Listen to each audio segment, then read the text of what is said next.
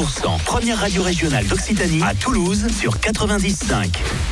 100% Bonjour, il est 7h, c'est Axel, ravi de vous retrouver. On se réveille ensemble avec toute l'équipe qui est là, bien sûr au complet dans un instant l'éphéméride de ce 4 août. La météo et tout de suite le retour de vos infos. Les tubes et l'info, 100%. Et pour vous informer chaque matin, c'est Cécile Gabot qui nous rejoint. Bonjour Cécile.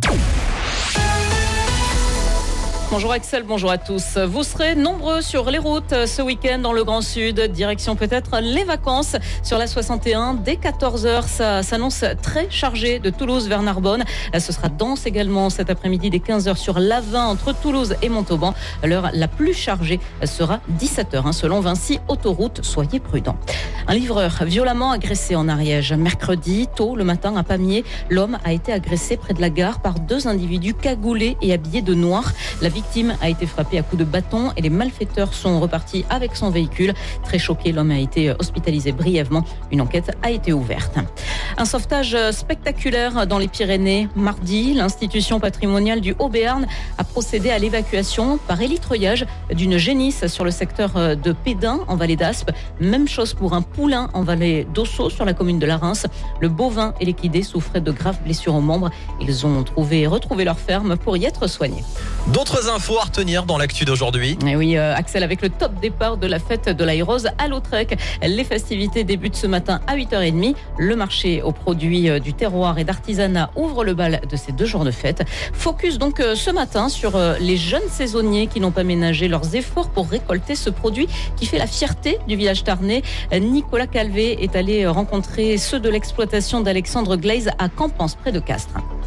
Alignés les uns à côté des autres dans un hangar, les jeunes saisonniers sont dans leur bulle. Concentrés sur leur travail, munis d'un masque et de leurs écouteurs, Mathieu répète inlassablement le même geste. Je suis assis euh, sur la chaise, j'ai les caisses qui arrivent avec de l'ail qui n'est pas trié, donc euh, il y a encore les racines et la queue. Et moi, euh, je dois couper avec le sécateur la tige et les racines pour les mettre dans d'autres caisses qui après partiront au, euh, au, pelage. Et ce pelage, justement, il est principalement assuré par les jeunes saisonnières, parmi elles Salomé. On doit enlever les, les peaux qui sont, euh, qui sont un peu marron, marron pour euh, que l'ail soit blanc et pour qu'il soit plus beau pour être vendu. Payés à la production, les jeunes saisonniers se challengent entre eux pour gagner le plus d'argent possible. Une stratégie qui semble porter ses fruits puisque chaque jour ils trient en moyenne plus de 300 kilos d'ail.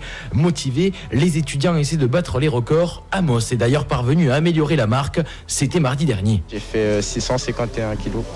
En vrai, j'ai pas, j'avoue, j'ai pas pris beaucoup de pauses parce que j'ai fait 20, 20 minutes de pause. Après, j'ai repris. C'était bien chargé hein, parce que ça m'a. Franchement, j'étais fatigué. Le lycéen du Sidobre espère bien conserver sa couronne. Ses camarades ont encore quelques semaines pour le détrôner. Voilà pour ce reportage signé Nicolas Calvé. La fête de l'Aérose à Lautrec, en tout cas, ça démarre aujourd'hui. En rugby, Fabien Galtier a annoncé son 15 de France pour le premier match de préparation à la Coupe du Monde. Le match, c'est demain face à l'Écosse, 16h15. Aucun joueur du Stade toulousain n'est présent. À noter la titularisation du jeune palois Emilien Gaëton, meilleur marqueur la saison dernière en top 14.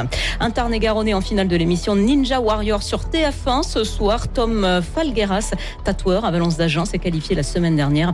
La finale, c'est ce soir. Le gagnant remportera 60 000 euros. Dans le reste de l'actu, Cécile. Des vols retardés, certains contraints de décoller sans bagages en soute. Une panne inédite de plus de 12 heures a semé la pagaille hier à l'aéroport de Paris-Orly en pleine période de pointe estivale. Cette panne d'origine informatique a affecté plus de 10 000 passagers et 40 vols.